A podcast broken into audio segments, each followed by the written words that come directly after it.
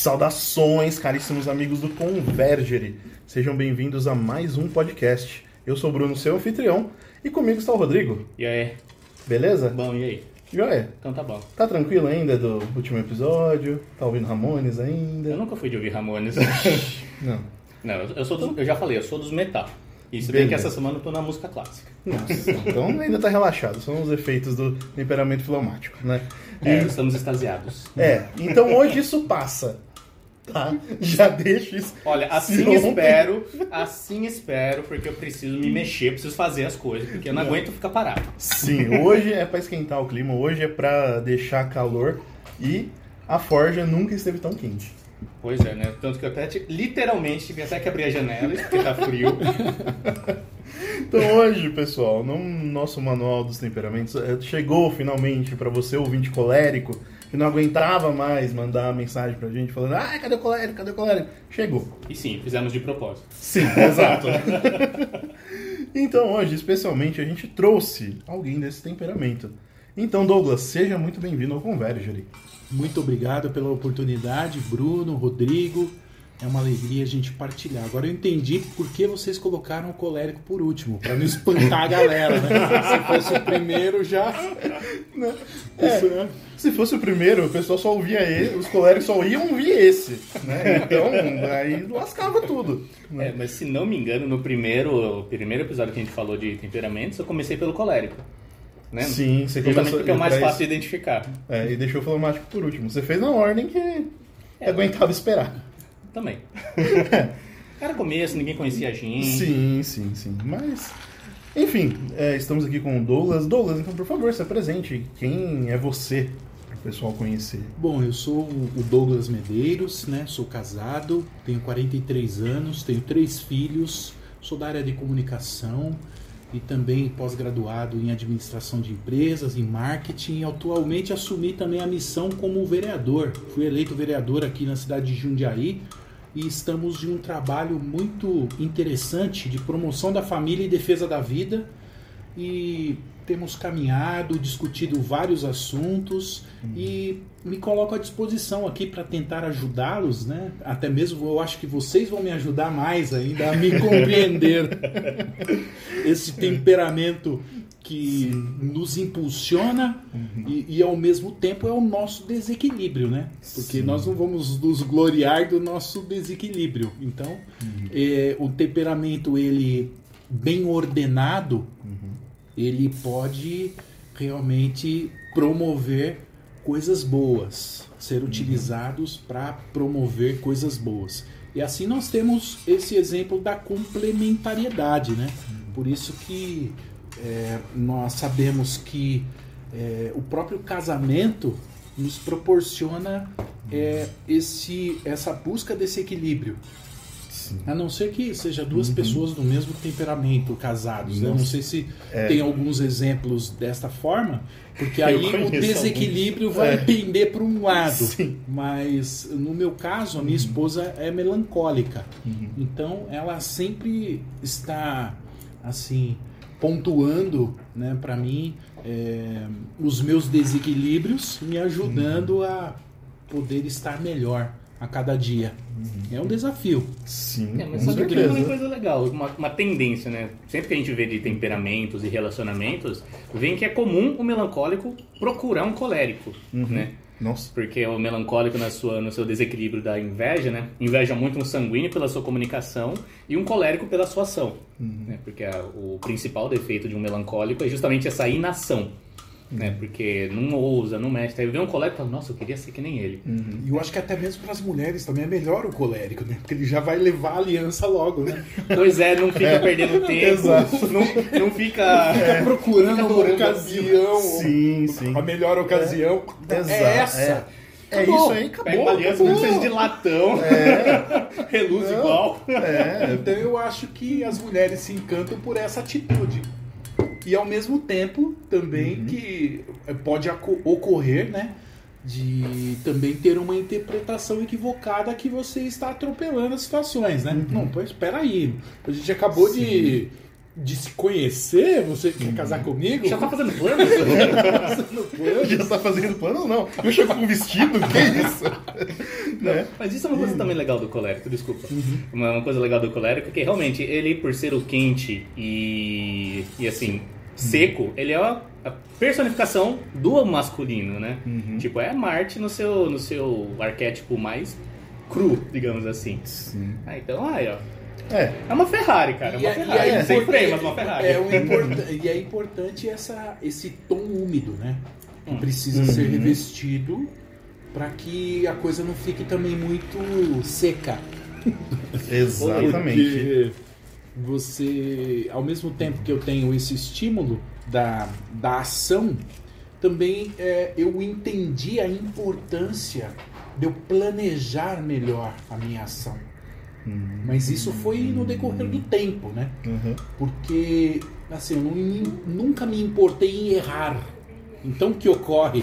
Eu acerto e erro. Então, eu não preciso planejar nada. Se eu errar, não tem problema. Eu faço de É, é aprendizado. É lógico. Não, não, isso é uma coisa que eu admiro, mano. Não, não Sensacional. admiro não, uma coisa que eu invejo, porque eu queria eu ter essa capacidade. Olha. Não, porque a, a grande diferença é o que? A gente fica olhando e pensa e cogita todas as possibilidades, o que pode dar errado, as piores, e fica lá na mesa de planejamento e vai, vai, e nada. E nada. Antes da gente aprofundar, só queria fazer um disclaimer também. É, a gente. é, você, o ouvinte aí, que fica já reclamando, ah, vocês estão levando a vereador, não sei o quê. Gente, é o gente, não é, a gente não tá falando com uma posição política, não é nada disso. É, a porque a gente minha opinião política eu sou anarquista, então. Bacuni. gostou do conceito do punk do último episódio, né? Eu falei, cara, mas todo adolescente, eu- o lado adolescente em mim é punk. Porque, assim, todo adolescente, é- todo adolescente bu- é burro, desculpa, se você é adolescente você é burro. Porque ou ele é anarquista ou é comunista. Mas vai passar, calma. Passa. Passa. É. Mas De qualquer forma, é revoltado. É, Pois é. alguma coisa vai acontecer. E, e, assim, a gente é humano, a gente conhece e tal, a gente convive, então, assim, não tem nada. Vocês vão ver que a política vai ser a última coisa que a gente vai falar. Assim, se você não concorda com defesa da família, eu não sei o que você tá ouvindo a gente ainda, velho. Não sei o que você tá fazendo aqui. É verdade. É. Então, assim, é, a gente tá aqui pra falar de temperamento e tal, então, disclaimer feito. É, só aviso também, esse podcast está disponível no YouTube, nos Deezer, Spotify, todas as plataformas aí de streaming de áudio também. Google Podcast. Google Podcasts. Então, você que está nos ouvindo pelo YouTube, se inscreva no canal, deixe seu gostei, favorita, comente. Fala aí se você é colérico, já compartilha aí se você também é desse temperamento. Colérico já deve ter compartilhado com meio mundo. Meu Deus, né? E também nos siga no Instagram, no arroba convergere. Temos nossa página lá e a gente está lançando quase que diariamente os nossos cortes ali dos episódios, né? Isso aí, se você Então- vê se a gente pode piorar, ouça o episódio inteiro. Verdade. Não duvide. Calma que piora, né? Mas você vê que só a presença do Douglas aqui já deixou a gente mais falando rápido, né? Porque normalmente a gente fala devagar. Então, né? Só A, a minha presença É. já acelerou. Mas, mas é sério, é real. a Sabrina, minha namorada, ela fala que ela ouve o nosso podcast no 1.2. Ela muda a velocidade para 1.2. E ainda ali. fica devagar. E ela ainda fica devagar. E eu, aqui na dinâmica, eu falo, nossa, a gente fala tão rápido, né? A gente tá, tipo, aí eu vou ouvir a gravação, eu, nossa, é muito devagar. Deixa eu pôr no ponto 5 aqui já. É, eu aposto que as pessoas ouviram o podcast do Pneumático no ponto 2, 2.0. A galera acelerou a parte do Rodolfo. né? Você comentou da questão dos temperamentos aí iguais também. Ah, a gente chamou o Rodolfo, o Rodolfo e o Rafael, os dois são fleumáticos. Então é uma combinação ali bem. É, mas eles são dois tipos boa. diferentes de fleumático, É, né? Ele são- é um fleumático mais ativo e tal. Uhum. E os meus padrinhos de casamento também são dois sanguíneos, né? Tem um, dois padrinhos que são sanguíneos, são casados. E ali a geração é... é nossa, difícil. Vaidade impera no sanguíneo ali. Uma disputa. É, mas enfim, são realmente tem as diferenças dos sanguíneos, Exato. né? Mas enfim, entrando na particularidade do temperamento colérico.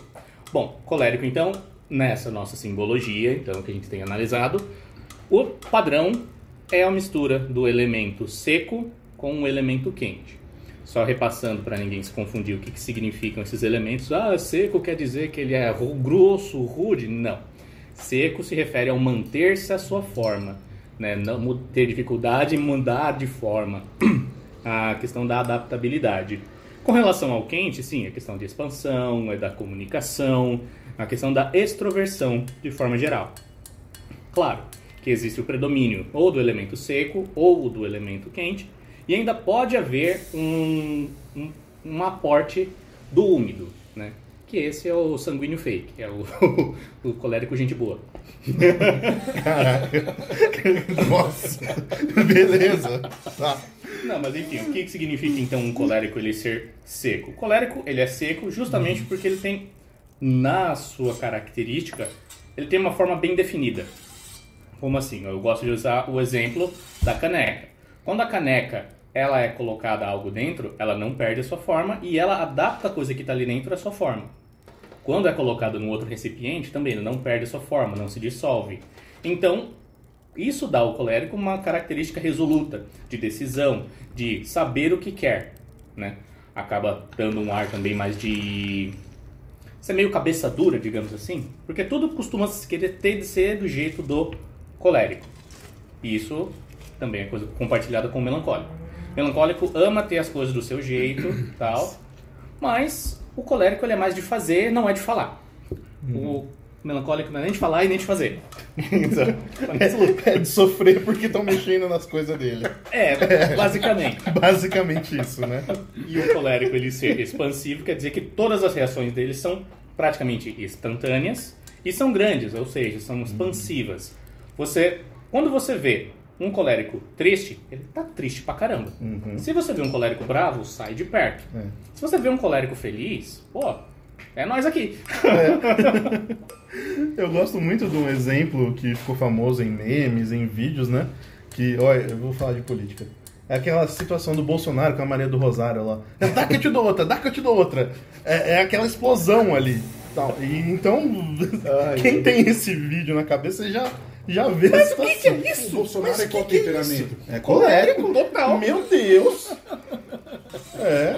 E a Maria do A Rosário? Maria do Rosário. Melancólica. Mas o que, que é isso? Dá que eu te dou outra. É, é essa. Tipo, mas a, a prova de que ela é melancólica. Mas o que é isso? Estou inconformada. Como você usa falar isso aqui? O que é isso?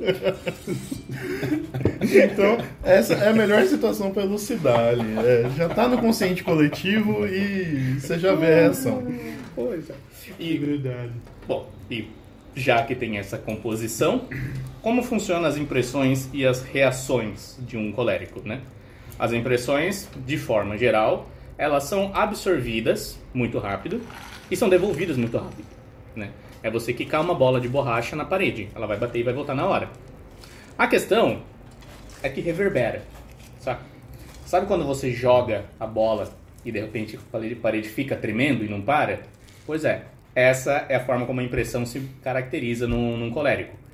Ele devolve na hora, mas fica remoendo aquilo durante anos. Nossa. É, também uma característica do melancólico, né? que é uma tristeza. O que eles compartilham também é que eles chegam ao ponto de literalmente ressentir. Ah, eu lembrei daquela coisa que aconteceu em 1978 Revive nesse momento. e revive cada segundo. Na mesma intensidade, na mesma proporção, como se tivesse acabado de acontecer. É. Agora queremos ouvir da própria pessoa. Eu confirmo, realmente é, é algo que é uma dificuldade grande, porque é, principalmente de você conseguir estar bem consigo mesmo, até mesmo para aqueles que estão nos acompanhando, que são cristãos, principalmente os católicos. Então a gente tem uma necessidade de uma frequência maior aos sacramentos, por exemplo, o sacramento da confissão. Porque se você revive algo que te remete a, a, a sensações é, que lhe provocam a ira, por exemplo, então você vai precisar se confessar novamente. E perdoai aqueles que, que te ofenderam. Então, é o próprio a oração do Pai Nosso nos remete à vivência verdadeira do cristão é o amor, é o perdão. Então, realmente isso é uma dificuldade, principalmente no casamento, né? Porque, por exemplo, já resolveu a situação. Não precisa voltar naquele, naquela, naquele ponto mais. Já resolveu. Mas não é automático, né? Não é automático. Porque eu não queria, não gostaria de reviver aquele Sim. momento que foi ruim. Mas a coisa que. Então, já, uma dica para vocês: já resolveu uma questão com colérico? Não queira voltar no assunto novamente. Porque você vai apanhar igual.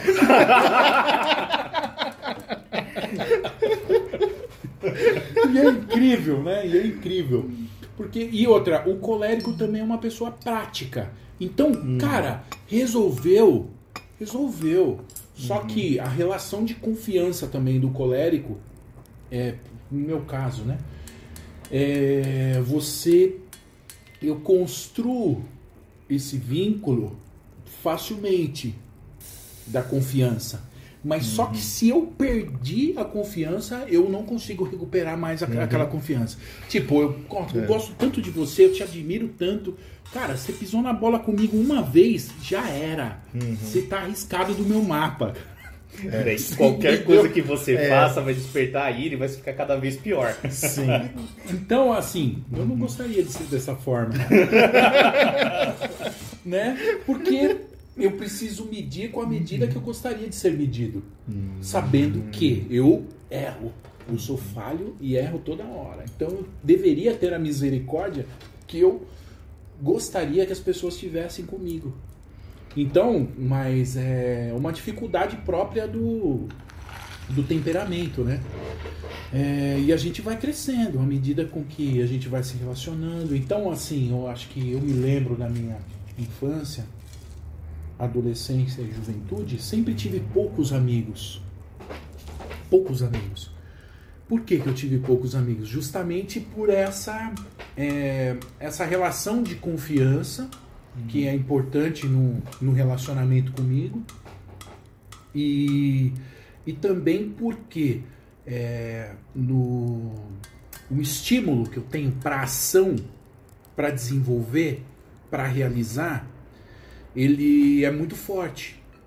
Então, em um grupo, acaba se acentuando um protagonismo natural, não que queira aparecer, que eu queira fazer isso, aquilo.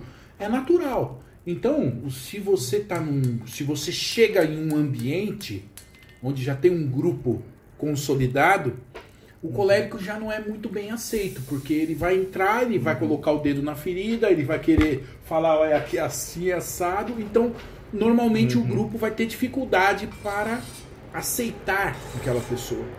Né? Então ele vai ter uma, uma resistência por parte dos demais. Ele vai incomodar, porque ele vai querer ter um, um, um encaminhamento das coisas, organizar a ação.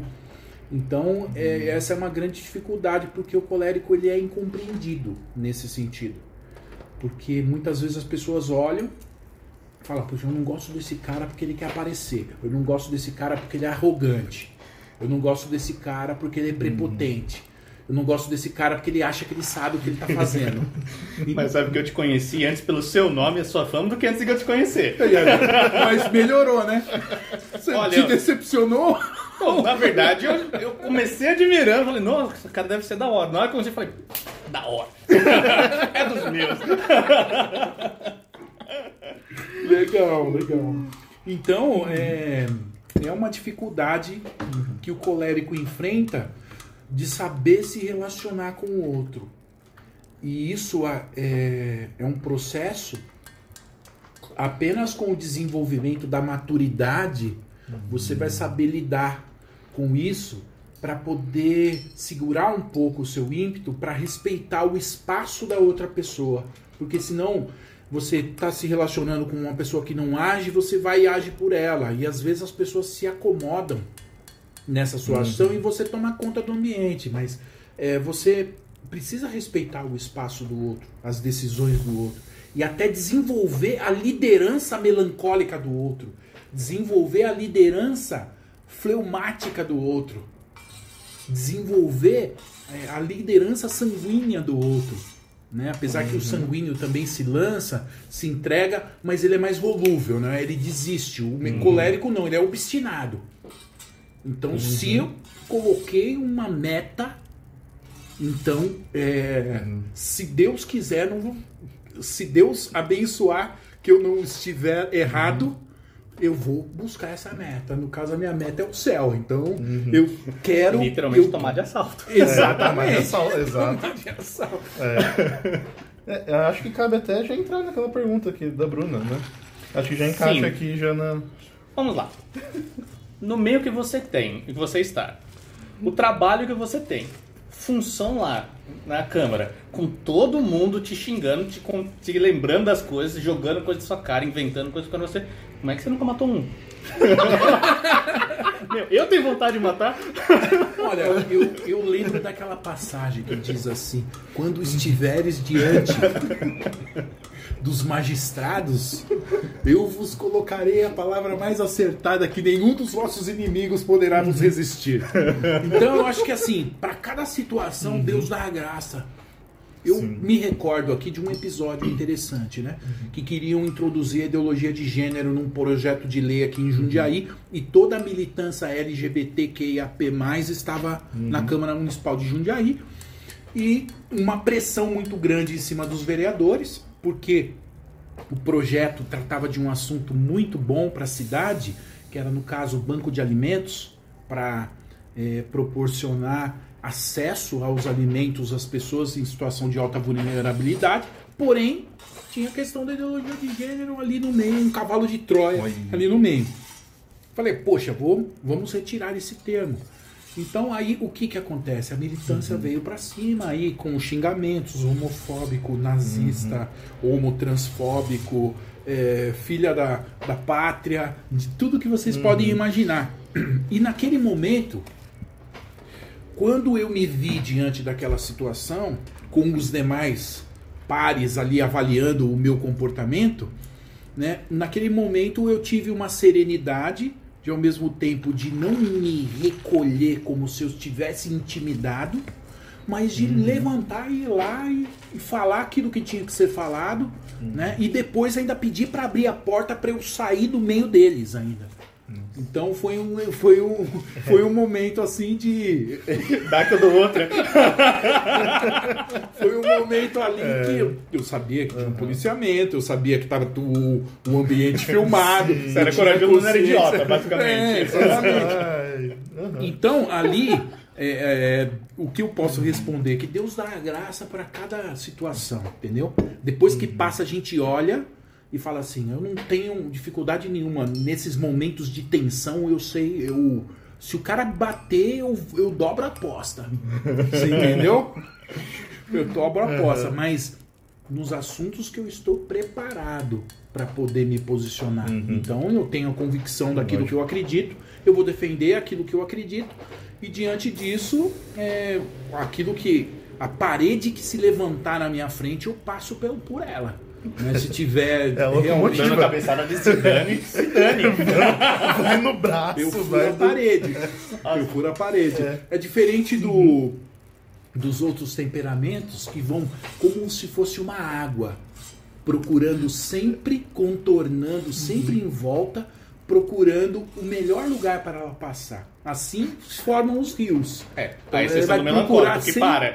Aí o melancólico ele vai ver a parede, ele vai encostar e vai dormir. E vai dormir. Vai dormir ali. exatamente, Tá. exatamente. Esperando que um dia caia. É que a, vis- a visão prática do, do, do colérico, ele sempre vai enxergar o caminho mais rápido para se executar determinada tarefa.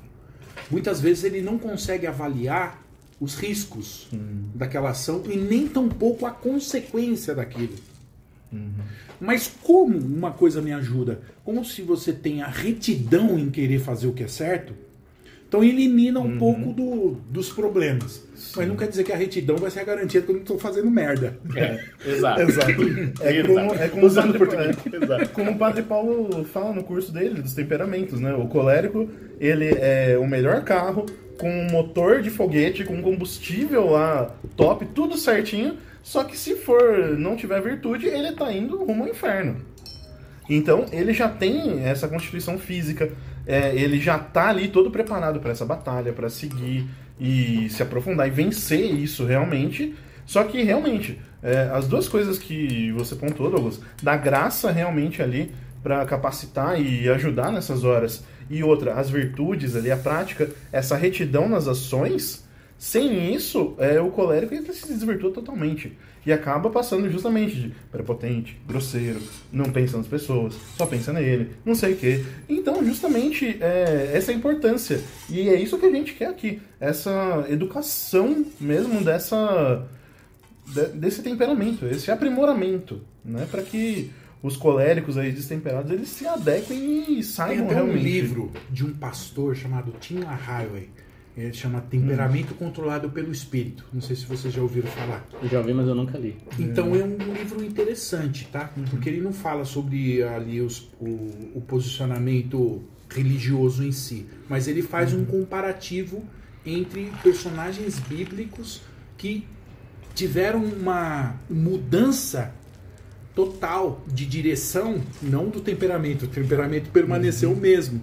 Porém, quando eles tiveram verdadeiramente o encontro com Jesus, o encontro com o Espírito Santo e se deixaram ser moldados pelo Espírito Santo, eles tiveram uma outra conduta.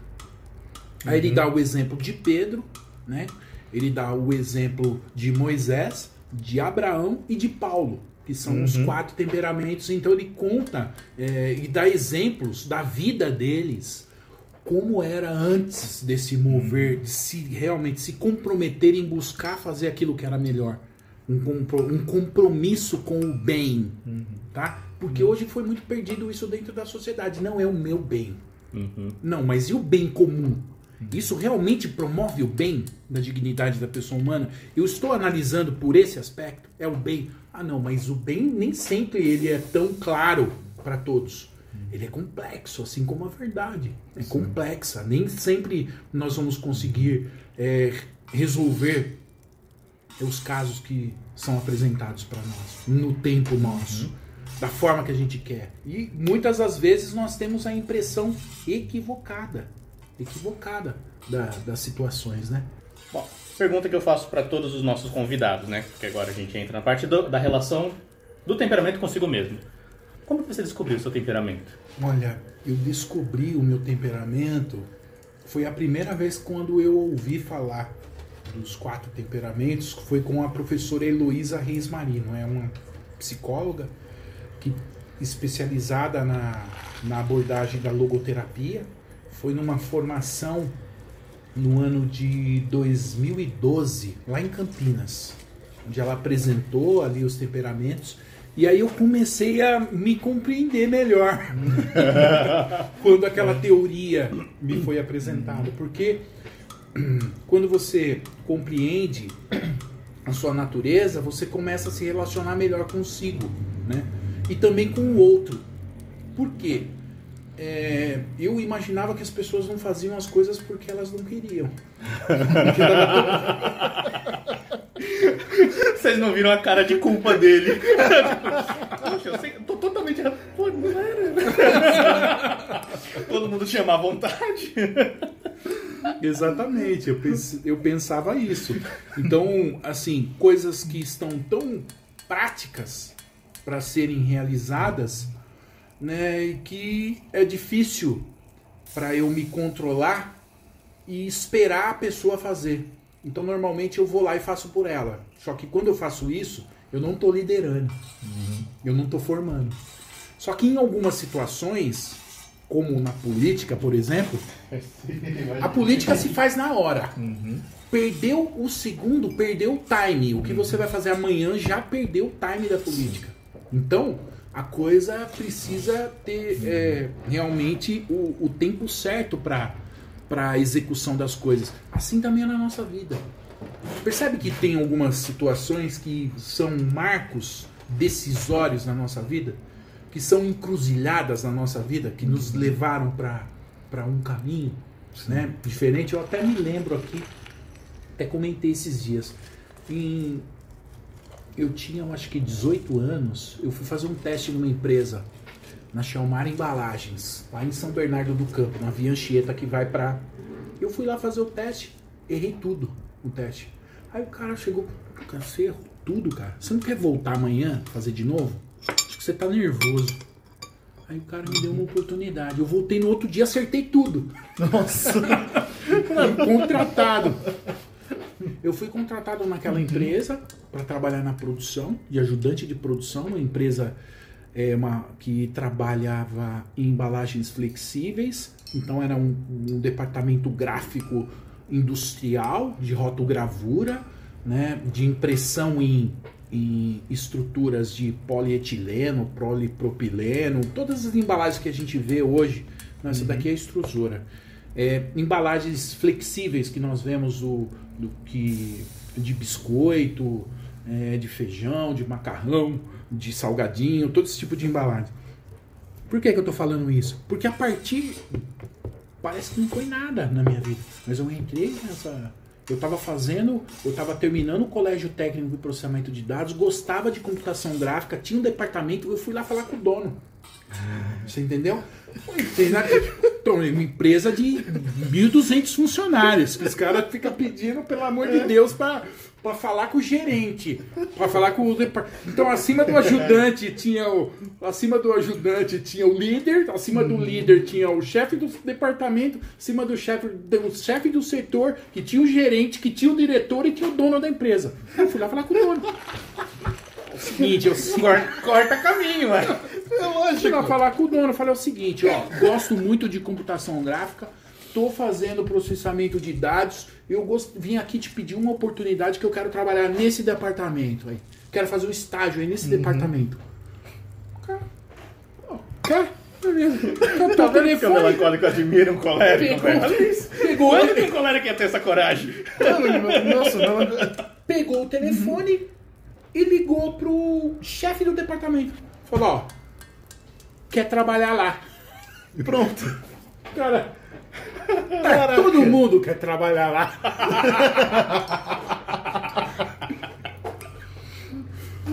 Arruma pra ele lá. É lógico, é o dono. Pronto, é outra coisa. Caraca. Não, beleza. Aí eu trabalhava na produção. Uhum. Eu trabalhava das 8 às 5. Quando era todo dia, 3 horas da tarde, eu ia pra lá. Das 3 às 5, no Fiquei seis meses assim aprendendo. Então lá era Photoshop, uhum. Illustrator, Art Pro, um software específico. E eu, com muita vontade, fui para São Paulo, fiz curso, pá, pá, pá, desenvolvi.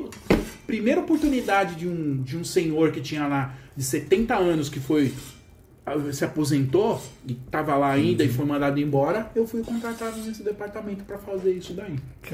Para trabalhar nessa área. Uhum. Então, assim, por, e por um outro lado, é, ao mesmo tempo que eu fui, tive essa ascensão e consegui desenvolver, uhum. foi um marco porque a partir desta oportunidade, dessa profissão que eu desenvolvi lá, de operador de Macintosh, que chamava na época, que eram os computadores da Apple, uhum.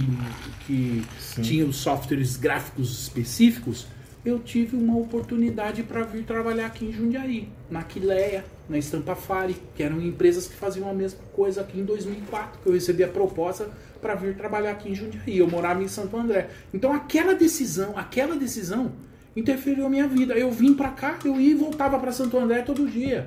Oxe. Ia e voltava para Santo André todo dia. E aí eu vim para cá, conheci a minha esposa, me casei e hoje sou vereador em Jundiaí.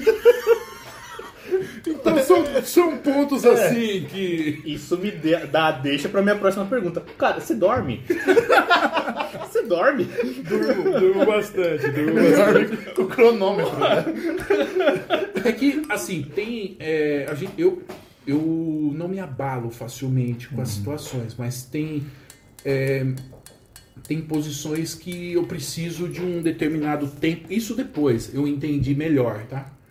É, para me restabelecer diante das situações, para eu poder refletir, interiorizar, para eu ter força de reação. Então, agora eu sei lidar mais com isso.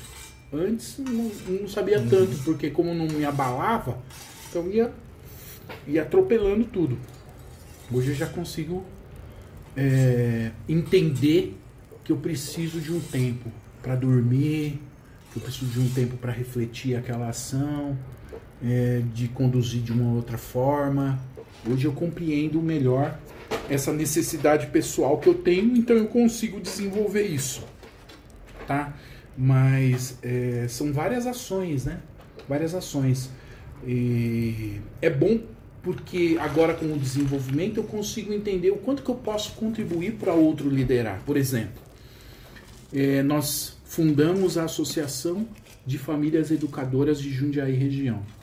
Então, tem vários amigos que estão nesse, nesse desafio. Então, a gente consolidou uma diretoria. Eu não faço parte da diretoria. Eu sou um conselheiro, mas eu não sou o presidente da, da, da associação. Então, estou aqui para dar o suporte. Ó, tem que fazer isso.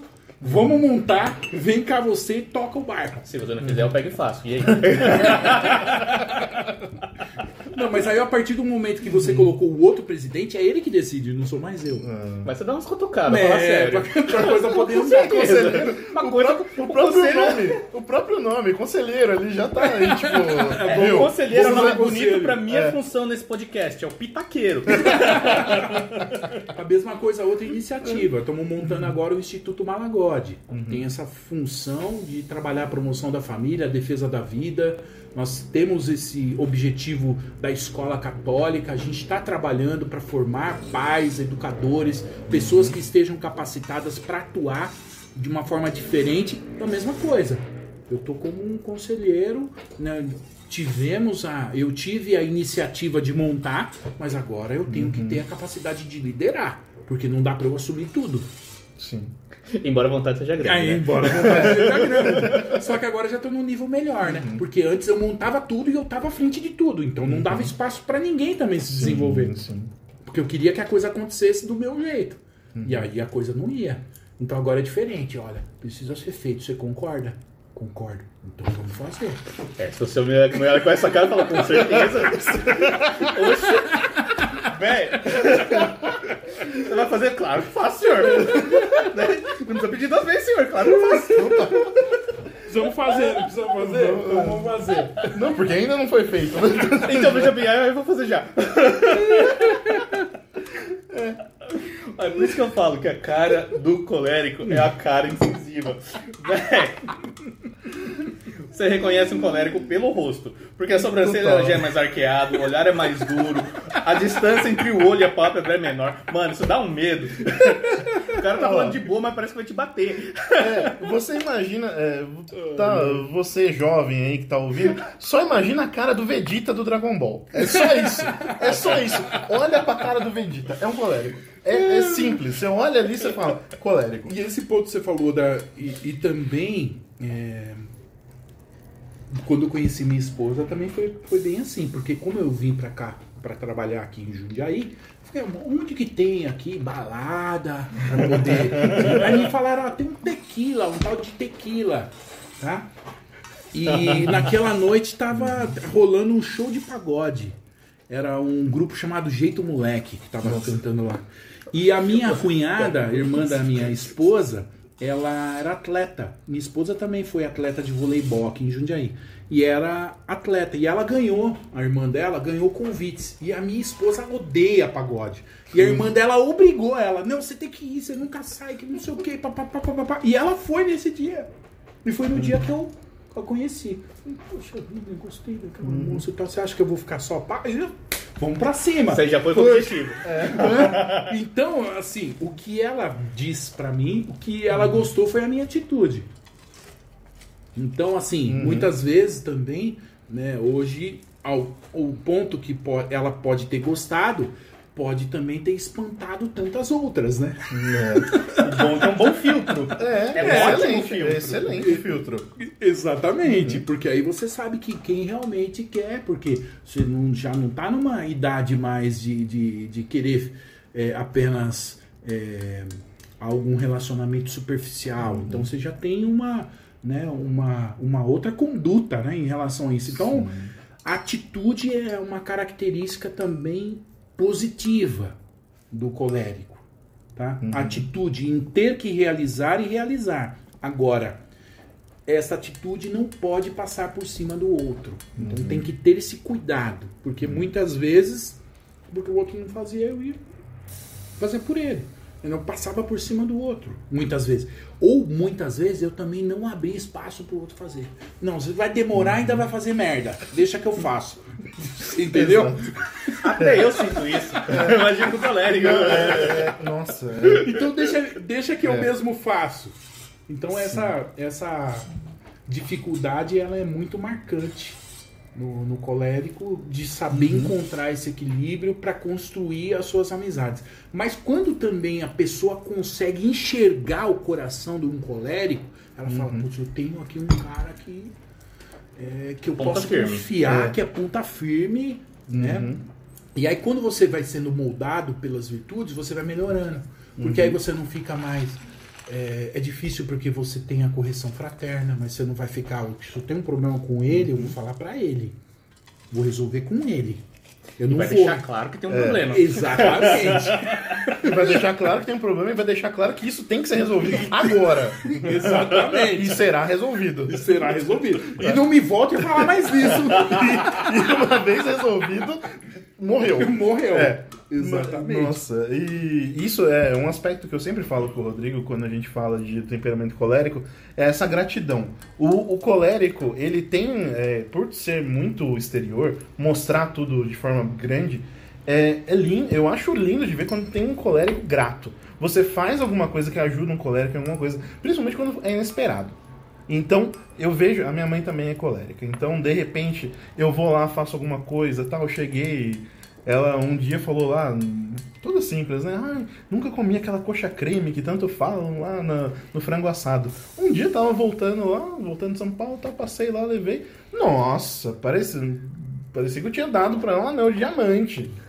Que ela falou, nossa, eu não esperava, tal, ai, que legal, que delícia. Nem gostou tanto da coxa creme. Mas a atitude em si já falou. E ela fala disso com um, uma memória e com um sorriso que eu falo, nossa, é, não E é. era só uma coxa creme. E era só uma coxa creme.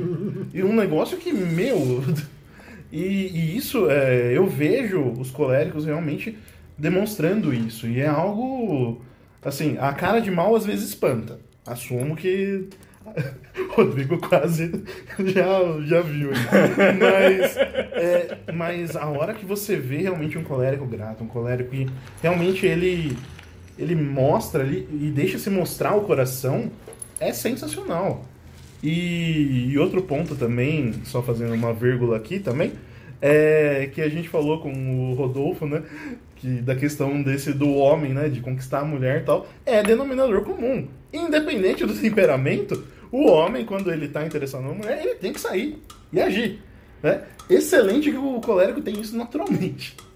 Mas pros outros tem que sofrer um pouquinho pra despertar aí. Ou É. o contrário, né? Porque Hum. de repente acontece da mulher ser colérica. Então é ela que vai. Nossa! É. É, mas eu acho, É, você me ela que confirma toma que, tipo, atitude. isso facilita a sua vida. Olha. Porque você fica sem opção. Quanto menos opção, melhor é. É. Você Assim. tem menos liberdade. É, mas quem foi que disse que liberdade funciona, né? Vamos ver. Hoje em dia a gente tem o paradoxo esco- da escolha. Num país comunista não tem escolha nenhuma. E aí, quem que tá me- melhor? Não, pera. Não, pera. Pera. você- não, você tem escolha. Na, na Coreia do Sul você tem cinco cortes de cabelo lá que você pode fazer. Ah, na Coreia do Norte, né? Na Coreia do Norte, perdão. Não, mas na Coreia do... Não, Coreia do Norte não, não, não, não. não. Bom, Nem, nem piada dá Enfim. pra fazer, porque ali é, é maldade. enfim. Um ponto que você relatou aí do colérico, que na história da humanidade, se a gente for ver os líderes, principalmente os ditadores, né, são coléricos, né? Porque é aquilo que você disse, se não houver a virtude, vai reinar a tirania, a dita, a, a- o regime ditador, né? Então a gente precisa ter esse, essa busca de, desse equilíbrio. Porém, como o colérico ele tem um ideal, ele acaba liderando naturalmente também. Então ele aponta o ideal e aqueles que pensam como, como ele e compreendem a necessidade da execução de determinada coisa, ele consegue também. Aí vai o processo de maturidade, vai fazendo com que é, é, esse respeito do espaço do outro contribua também para o relacionamento social, né? Mas normalmente o colérico também é antissocial, tá? Ele prefere estar com ele mesmo, nesse sentido. Porque como ele é incompreendido, Hum. então eu me compreendo. Então eu prefiro ficar Eu me comigo. basto. Eu me basto, eu sou egoísta também. Então é o, o- o egoísmo que é, de querer resolver o, o próprio problema, né? Então tem essa tem essa, essa dificuldade também que eu queria partilhar com vocês. Essa, essa é novidade pra mim, eu não sabia. É, eu... Pra mim não é, porque assim, minha experiência com sanguíneos, com, perdão, com Coléricos. coléricos, eu sempre confundo os temperamentos, meu Deus do céu. Mas enfim, minha experiência com os coléricos, ela, eu vi principalmente no meu trabalho, né? Eu trabalho na, numa secretaria, né? Eu, como o pessoal já sabe, eu sou quase um Július, por mais que seja melancólico, eu tenho três empregos. é o Julius triplo. Pois é. E na secretaria onde eu trabalho, né, eu trabalhei com dois coléricos, né? Uma colérica e um colérico. Graças a conhecer os temperamentos, eu soube lidar muito bem. Um deles é um cara, chama Bruno também, tipo, é ó, mó parça. Tipo, só que assim, tem tudo pra dar errado o relacionamento, por quê? Porque ele é colérico, de esquerda, esotérico, Meu Deus do céu. bem de família evangélica. e gosta de umas coisas de, de, de, sei lá, essas coisas de lei da atração, caramba, quatro aí. Jesus Cristo. Meu Deus. Quando a gente não toca nesse assunto, a gente é tudo, tudo de boa. É legal que é um relacionamento meio abusivo, tipo eu e o Bruno aqui, só que era mais violento. E tinha mais volta, não era tão assim. Eu só não sei cagar, é simples. Olha, Desculpa, quem, não, é- quem não era de perto, quem não, quem não conhecia o relacionamento de perto, achava que a gente se odiava, mas a gente se zoava, se É. xingava, chamava de palhaço e tava tudo de boa, porque a É. gente sabia que era zoeiro.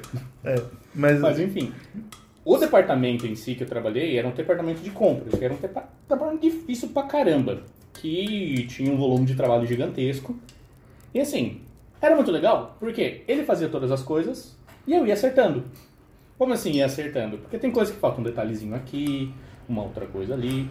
Teve um tempo que esse cara ele se afastou do serviço, que ele foi pra Portugal, né? Ficou um tempo lá. E eu fiquei sozinho no departamento. Então eu fiquei sozinho no departamento que era guiado por um, por um colérico que fazia tudo e eu chamava de curva de rio, porque tudo desembarcava ali. Tudo que era fazer, tudo que era contrato, tudo que era tipo, tudo ali. Foi aí que eu descobri que, poxa, eu não sirvo pra ser colérico. Poxa vida. porque foi difícil. Mas ok, é muito legal trabalhar com um colérico e esse colérico em específico ele tem esse mesmo mal que o Douglas acabou de falar. Ele sofreu muito na época da adolescência e da faculdade. Sofreu com compulsão alimentar, com, com, é, problema de autoestima e tal. E ele realmente ele se isolava bastante. Tipo, realmente, ah, eu me basto, não, ninguém me compreende e tal. E com o tempo ele foi melhorando. É temperado? Não. Mas ele já. Né? Por mais que tenha todo esse, esse lado B que eu acabei de falar, sim. é que ele tá bem encaminhado. É um cara que eu curto pra caramba. Normalmente eu sempre via os coléricos no, no- na mesma coisa, essa ca- característica da expansividade, sempre sendo o centro junto com o sanguíneo. Então era meio que eu via a duplinha, sempre tem um sanguíneo e um colérico ali trabalhando junto, que eles coordenavam a rodinha de conversa. Não, cara. Então, Não, não. então, pelo O líder da roda sempre foi o sanguíneo. Sempre Então- foi o sanguíneo porque ele que envolve as pessoas. Em- em- Ou até mesmo o fleumático mais ativo. É mais, mais, então, mas é, é da minha experiência, pelo menos é o que eu via, né? O colérico então vai, vai afastar as pessoas. Sim, ele faz um Caramba. filtro bem, bem, bem preciso. Ah, essa pessoa eu gosto, essa pessoa eu não gosto. Quem aguenta vir comigo vem, quem não aguenta fica, fica longe. Uhum. Tipo, e causa essa, essa, essa divisão mesmo, né? Sim. Puxando agora pela memória, acabei de lembrar, os coléricos na minha época de escola. Realmente, eles eram odiados por alguns, mas eu gostava de todos eles. E não sei por que razão eles gostavam de mim, né? É, é- é eu... Um colega de banda que eu tive também, que ele tratava com todo mundo, colérico. Uhum. Você tem ideia, é um japonês de cabelo comprido que tocava praticamente todos os instrumentos. É o do vídeo lá que eu vi com o É, exatamente. Aham. Colérico, colérico total. Também de esquerda, no ateu e bababá, bababá, babá, mas não sei. Enfim. Só não brigava comigo. Com Caraca. todo mundo tretava. É, é- é justamente por isso que eu achei que os coléricos eram sociáveis. Porque eles socializavam comigo. E aí que tá, eu que era o isoladão. Então, o colérico ama coléricos- quem não enche o saco, fala sério. Os coléricos também, eu analiso por mim, é que tem uma essa questão de problema com autoestima, assim. Eu me amo, cara. Entendeu? Do sentido assim, cara, nada vai me falar que eu sou um bosta e eu vou ficar ali chorando porque me falaram que eu sou um bosta, cara. Você entendeu? Nesse Claro. sentido. Qual é o temperamento dos seus pais? Cara, minha mãe melancólica, e o meu pai colérico. Então, esse meu amigo ele também tem um pai colérico. Só que um pai colérico totalmente destemperado e eles são de família tradicionalmente evangélica. Então já tem um pouco do autoritarismo, da característico de uma família. Não autoritarismo, não é essa palavra que eu queria usar, mas por falta de palavra melhor é que eu vou usar. Porque, tipo, ele é realmente ele é o chefe, ele gosta das coisas do jeito dele, ele gosta de seguir as coisas. Isso fez com que o menino, né, com esse meu amigo, ele se reprimisse. Então acabou tendo esse problema que ele era muito igual ao pai, rolava essa identificação, tipo, meu Deus, eu não quero igual ser meu pai, e já começou que ele é meio de esquerda, tem esses problemas revoltos, e, e aí que criou esse, esse problema. Né? E, e vai, realmente, pressão, não sei quem aguenta mais pressão do que um, um que um colérico. Só que, para ter pressão, até chegar ao ponto de ficar em depressão, véio, imagina o tamanho da porrada. É. é, aí você já tá falando, relatando algo bem difícil, né? Eu já fui ao contrário, porque os meus pais eram separados, então eu fui criado pelos meus avós. Uhum. E minha mãe morreu quando eu tinha 13 anos. Então, dos 13 aos 18, eu vivi com a minha avó. E aí depois meu avô morreu, foi só com a avó. Então, é diferente. Então, nesse processo, é como se eu tivesse que ter criado uma casca dura para poder uhum. enfrentar o mundo também. Além do impulsionamento é. do colega, então, cara, tem uma casca aqui, cara, que você pode vir uhum. bater aqui para penetrar aqui, vai ser difícil. Sim.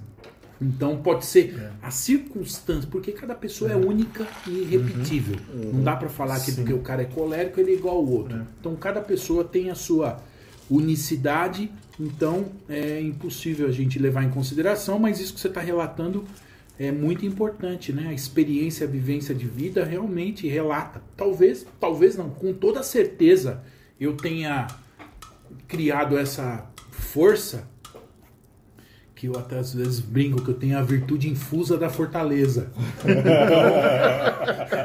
para enfrentar as buchas, né? É, Porque é, só pela graça mesmo, só pela graça de Deus para poder. Então, a circunstância da vida também fez com que criasse essa uhum. essa barreira. E assim, cara, se eu for esperar as pessoas gostarem de mim, eu tô lascado. Eu preciso uhum. gostar daquilo que eu sou. Eu tenho coisa boa, tenho coisa ruim, mas eu tenho mais coisas boas uhum. em mim. Né?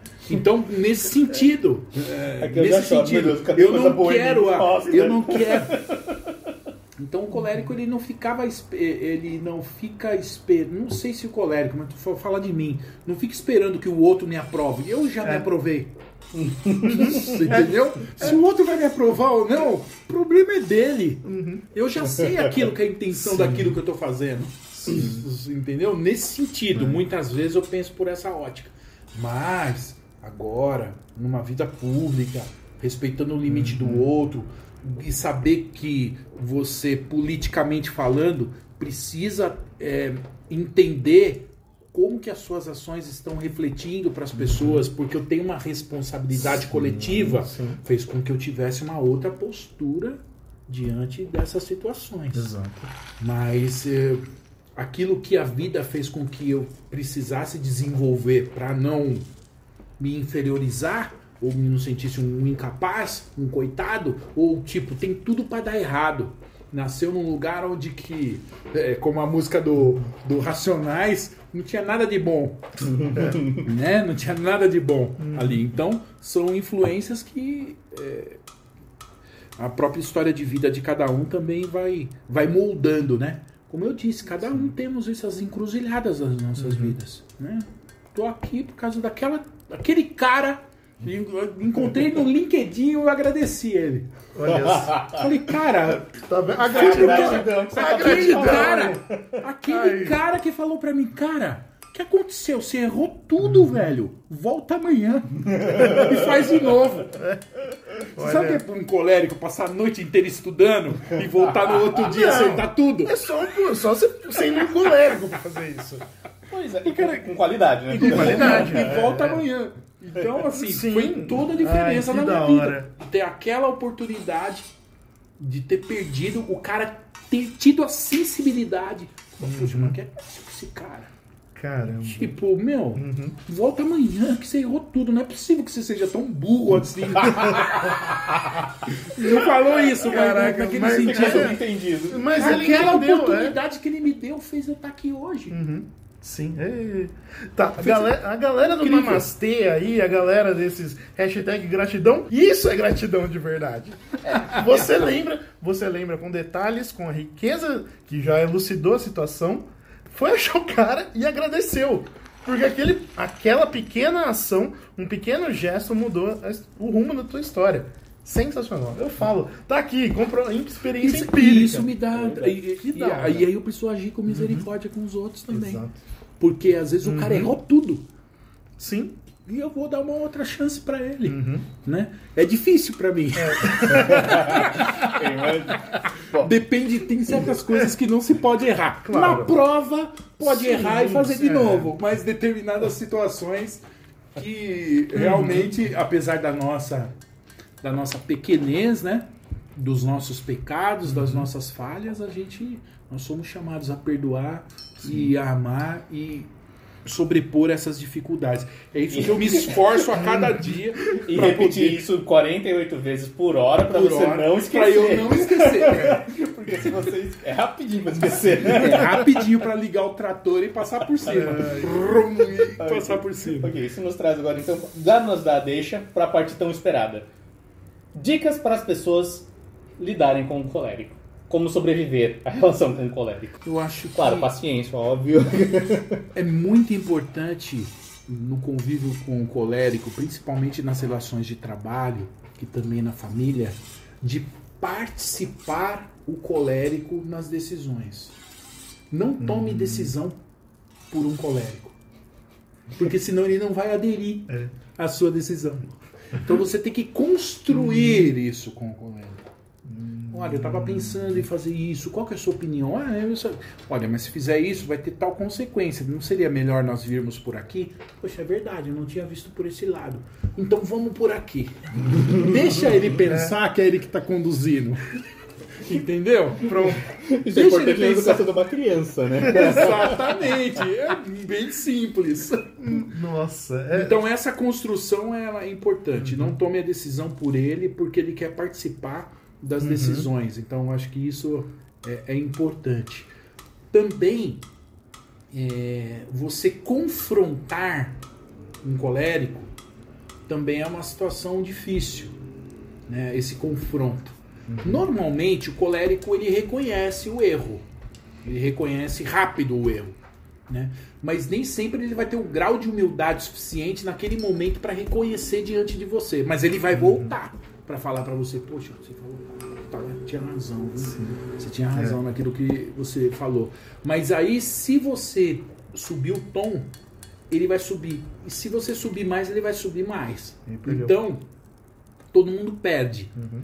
Então, nem sempre o colérico estará num estado de espírito virtuoso a tal ponto de silenciar frente a gritos, frente a imposições. Então, eu acho que a dica, é, essa dica, ela é importante, né? De dessa construção de não confronto, não quer dizer que é, nós tenhamos que nos omitir diante dos erros dos colegas, mas a gente tem que ter a sabedoria para poder orientá-lo. E como faz isso? Cara, aí só o Espírito Santo. só o Espírito Santo para saber a melhor ocasião e a forma. é, então, eu acho que uma, nem sempre o colérico também, quando ele está cheio de si, cheio de razão, ele vai querer um diálogo frente a isso, né? Mas eu acho que é, a melhor construção é levar ele a refletir num diálogo, no sentido não venha confrontar aquele ponto, mas sim levar a reflexão a outro ponto.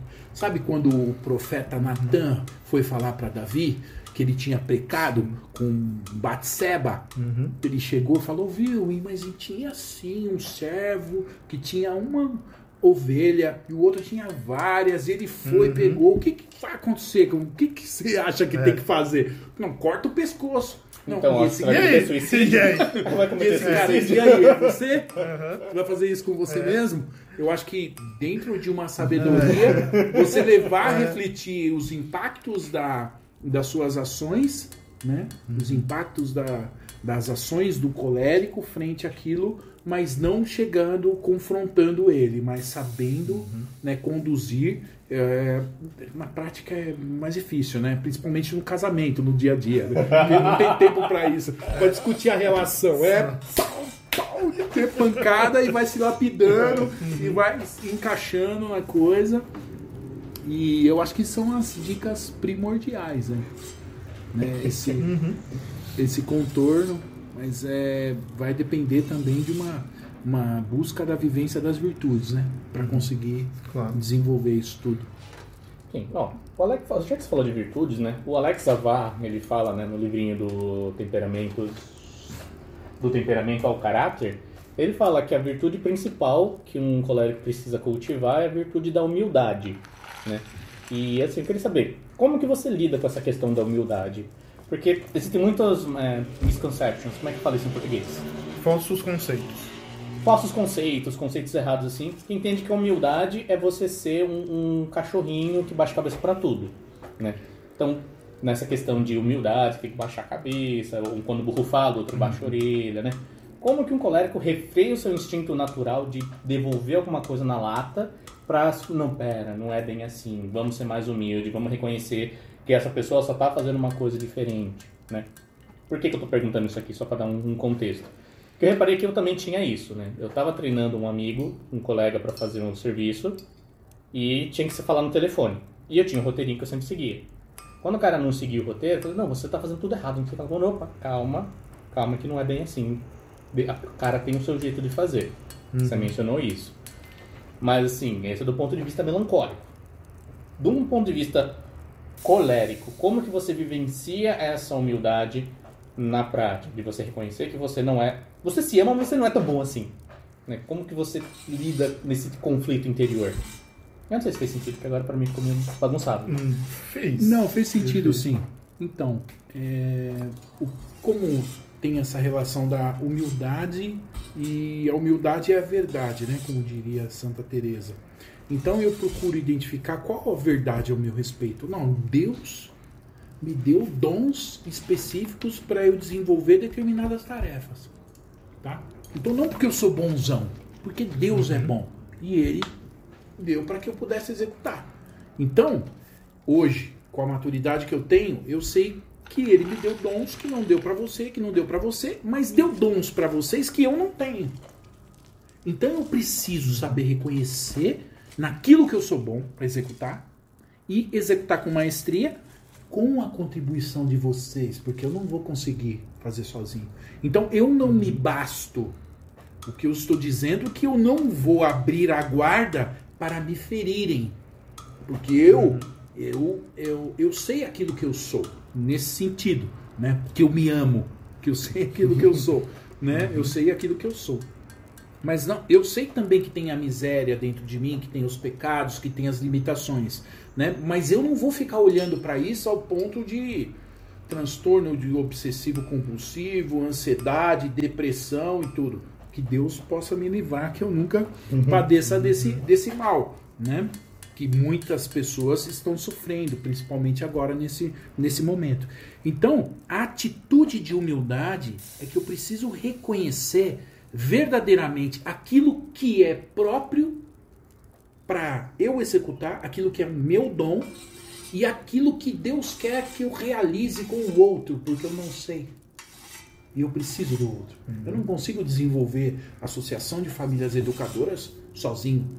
Não, tem que ter um grupo de famílias, tem um grupo de 40 adultos, 60 crianças, tem pessoas que cuidam do evento, tem pessoas que cuidam da formação dos pais, tem pessoas que desenvolvem material pedagógico, tem pessoas da área jurídica que eu não sei, tem pessoas que cuidam de outras áreas que eu não sei. Então, a humildade passa por isso. Eu não preciso saber de tudo. Eu só preciso saber quem sabe. Então eu preciso saber liderar a pessoa para executar na, na é, pensando sobre essa ótica da execução, né? Para executar aquilo que eu não sou capaz de executar. E ainda que eu saiba executar, eu preciso desenvolver nela essa capacidade de executar. Então, a condição da, da, dessa da humildade foi um processo é, difícil para mim. Porque antes de entender o meu temperamento, então eu me recolhia e não assumia o meu papel de líder. Uhum.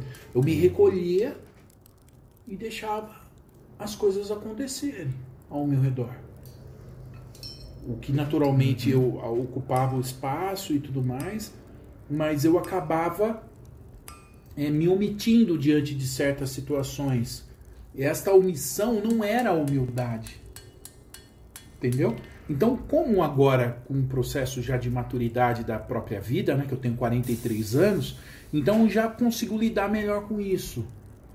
Não quer dizer que vou acertar sempre, mas já remete a, a esse conceito de, olha, ah, Deus me deu uma missão e ele me capacitou para desenvolver algo.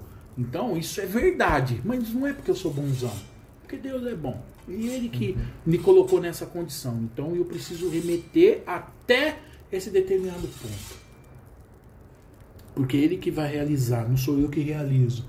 Queria tirar das mãos de Deus para achar que eu vou realizar e não vou realizar nada. Ele chamou, orientou, pôs aqui. Então, eu acho que esse aspecto de olhar para si, identificar suas misérias, mas identificar também suas qualidades, né, aquilo que Deus já realizou através de você, o que ele realizará maravilhas através de vocês que estão aí nos ouvindo, tenho certeza absoluta, independente do temperamento, né? Porque o temperamento é o nosso desequilíbrio. Jesus Cristo ele era o perfeito no seu temperamento. Uhum. Mas então quer dizer que Jesus Cristo tinha um temperamento específico? Não, Jesus ele era pleno, ele tinha os uhum. quatro temperamentos. Né? Então ele planejava como um fleumático, ele acolhia, amava como um sanguíneo, né? ele exortava como um colérico, né? mas ele sabia também ali fazer com que todos tivessem o seu espaço. Então ele era totalmente equilibrado nas suas ações. Então nós somos chamados também a buscar esse equilíbrio para essa vivência e sabendo que nós é, sozinhos nós não vamos conseguir. Precisamos do auxílio de Deus para que a gente encontre aí é, essa missão que Ele tem para nós. Porque Deus nos fez perfeitos para aquilo que Ele quer. Uhum. Você que está nos ouvindo, saiba disso. Deus te fez perfeito. Não te falta nada. Para aquilo que Ele quer. O difícil é nós termos o discernimento daquilo que Deus quer para a minha uhum. vida. Porque se nós entrarmos na vontade de Deus, nós somos felizes. Embora tribulação, sofrimento, dificuldade, provações, como os apóstolos que estavam presos encarcerados que cantavam hinos e louvores porque estavam diante da vontade de Deus. Então nós temos que buscar a vontade de Deus nas nossas vidas, porque aí nós poderemos viver esta humildade, viver essa verdade ao nosso respeito. É, isso que você falou é bem legal e está bem constante uma coisa que eu li hoje, que eu li várias e várias vezes o mesmo livrinho do Abandona a Divina Providência, do Jean-Pierre de Cossado. E ele fala exatamente isso, de que adianta todos esses dons, tudo que você tem, se você não tem amor à vontade de Deus. Né? Uhum. Se você não tem esse, esse, abandono à vontade de Deus, então tudo isso não adianta nada. Né? Você se revolta, que é o pecado de Lúcifer, no fim das contas. Né? Tipo, as luzes de quem ama a vontade de Deus, por menor que seja, ó, rever, é, reluz muito mais do que as próprias luzes dos dons dados a, ao serafim Lúcifer. Né? Porque, uau, brilhoso, brilhoso apareceu o plano da encarnação. Não, não quero essa treta aí. Né? Vou fazer as coisas do meu jeito, aí ferrar com tudo. É, óbvio. Né? Hum, mais uma pergunta. Como que você. Sim, posso ter uma visão errada de um colérico, assim, né? Mas como que você faz para você parar? Né? Como assim parar? Você parar para esse momento de reflexão. Né? Porque a, pelo que a gente vê, o que a gente vê de, não preconceito, né? de conceitos já estereótipos, vamos dizer assim o colérico ele não para, ele só para quando está dormindo e eu acho que o colérico dorme só 4 horas por noite. E olha lá. Como é esse seu parar, parar para fazer um exame de consciência, parar para rezar? É, você tem dificuldade em parar ou você já até isso para você é cronometrado? Não, eu realmente tenho dificuldade para parar e normalmente aquilo que para as minhas ações é quando eu bato com a cabeça na parede. Aí eu bati com a cabeça na parede, aí eu, aí, eu vou, aí eu vou parar um pouco. Mas o que, que me ajuda? O que me ajuda é o planejamento. Então eu sei que todo dia 19 eu vou me confessar. Eu sei que quando, é, no intermédio disso, eu vou precisar ter uma reflexão mais profunda sobre as minhas intenções. Então, tendo um planejamento uhum.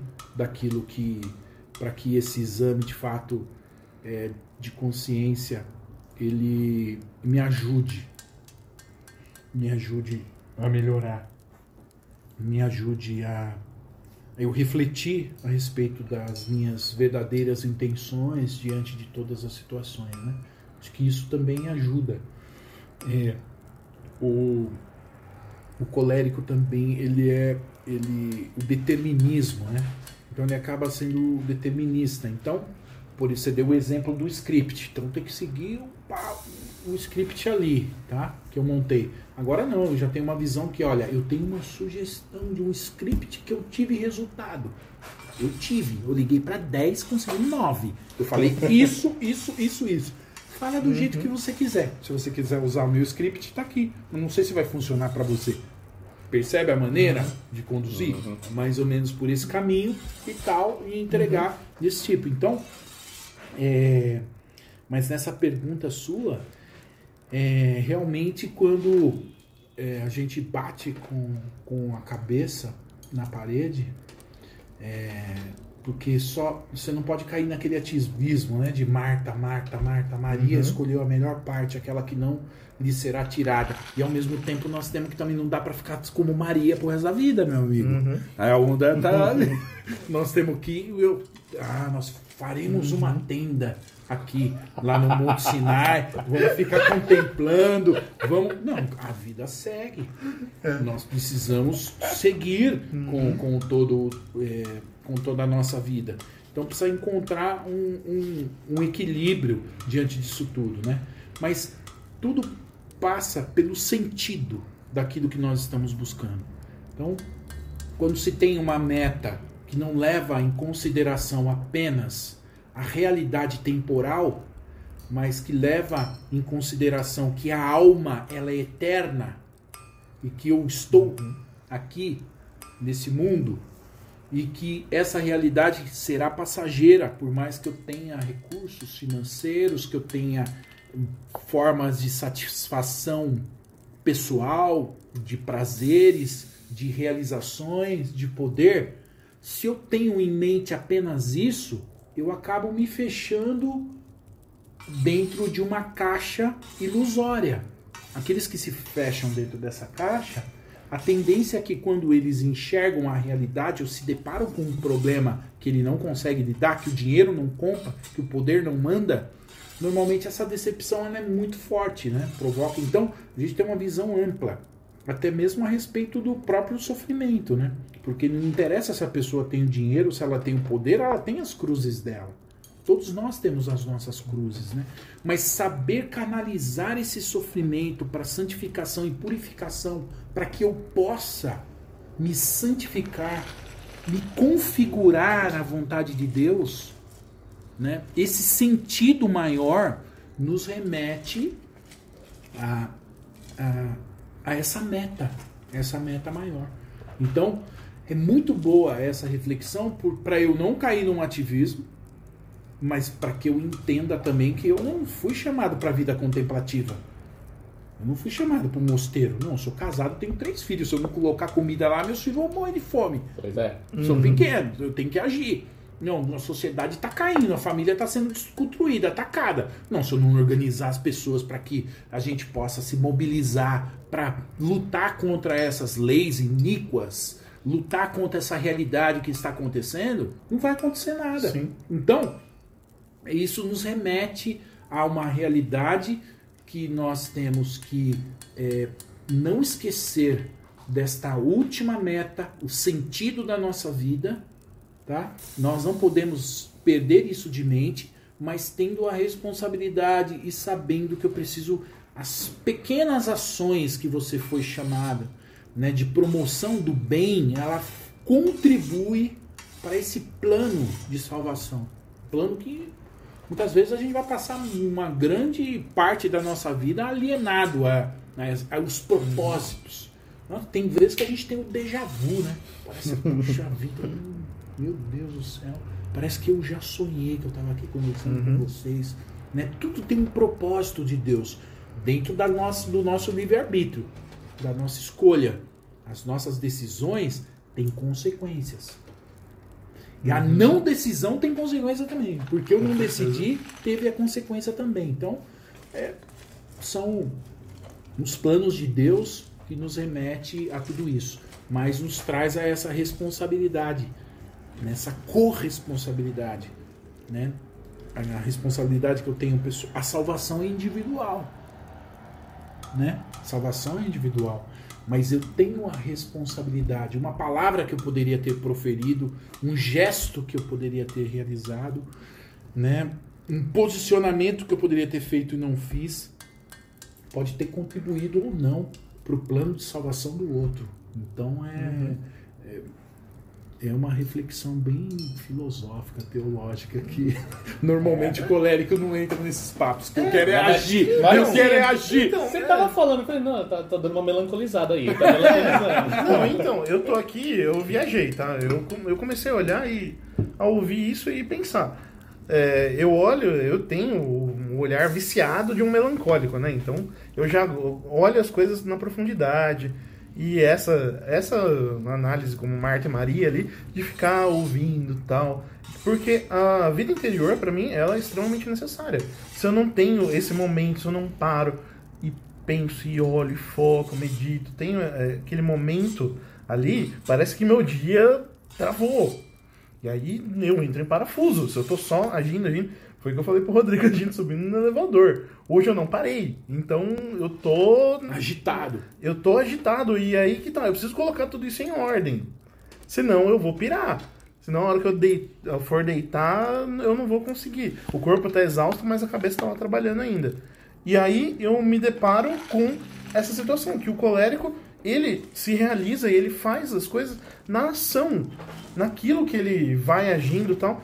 E eu, eu penso, nossa, velho, como que, olhando para tudo isso, é, ele se realiza ali e ele faz essas coisas. E justamente, uma palavra que tenha sido dita ou não dita, uma ação, algo que tenha sido feito, e tudo isso é tão exterior e é visível e palpável. E aí eu, eu imagino, nossa, e a vida interior de um colérico? Eu sei que essas coisas são importantíssimas e, e se realiza, mas e a hora de, poxa, sentar, estudar, a hora de meditar ali? Eu fico imaginando, eu já vi isso, a minha mãe rezando uma vez, desculpa, mas ela querendo dar ordem em Deus. Falando, faz isso, Deus, faz isso, que eu preciso disso. E aí eu, eu fico pensando, nossa, como que é essa vida interior? Ali, eu sei que a gente já passou por essa de perguntar do consigo mesmo, mas é, como que é esse... Porque o melancólico ele é lá um solo fecundo, que ele precisa do, dos fatores ali para ir desenvolvendo. E pro colérico, isso me, me deu um parafuso agora. Então, é que eu sou, eu particularmente sou um, um colérico diferente, um colérico que gosta de estudar, né? Um colérico que gosta de buscar. Mas eu gosto muito de sintetizar as coisas e resumir. Uhum. Trazer para um, um contexto que eu consiga falar daquilo que eu estudei, daquilo que eu li. É interessante isso. Até o opúsculo sobre o modo de aprender e meditar uhum. nos orienta, né? Essa capacidade retórica da gente conseguir passar aquilo que a gente aprendeu. Isso que você está falando é um problema realmente para o colérico né, um problema muito sério. Como que eu trato esse problema? Uhum. Santa Missa. Então eu busco ir na missa todos os dias. Uhum. Então isso faz com que, embora eu esteja agitado diante das situações, naquele momento eu tenho a oportunidade de refletir sobre a palavra Uhum. E trazer ela para o contexto da minha vida. Então é, é um momento importante. Um outro momento importante é o Santo Terço em família. Então isso também me ajuda a parar um pouco. Mas tem situações que é, o próprio estar agitado do dia a dia, né, a gente não consegue estar por inteiro diante desses momentos de, de reflexão, de oração, né, até mesmo em muitas ocasiões que eu não consigo ler.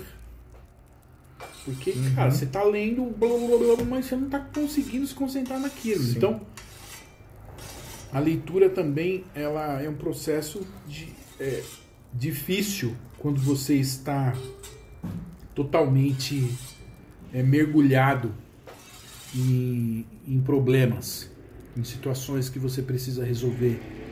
Então, realmente é uma dificuldade que, que eu tenho. Uhum. É, eu assumo que eu olho pra isso e eu vejo assim como dois, é, se for olhar no- nos quatro temperamentos ali, o oposto do, do colérico é o fleumático. Mas eu vejo esse oposto dessa ação e não ação, dessa vida interior e da vida exterior, aí do, do melancólico e do colérico. E eu falo, caramba! Nossa, e aí, lógico, né? Não é à toa que eu tô aqui, que tem uma cruz ali, bem na minha frente, que eu, que eu olho pra Cristo e penso, imagina ele perfeito, ele tendo toda essa vida exterior, né, se realizando nas ações, e tem uma vida interior tão fecunda ali que ele tem diálogo direto com o Pai. Eu, meu Deus, aí agora eu, eu já... Vocês foram na filosofia, eu fui aqui pra contemplação, já... É, tô...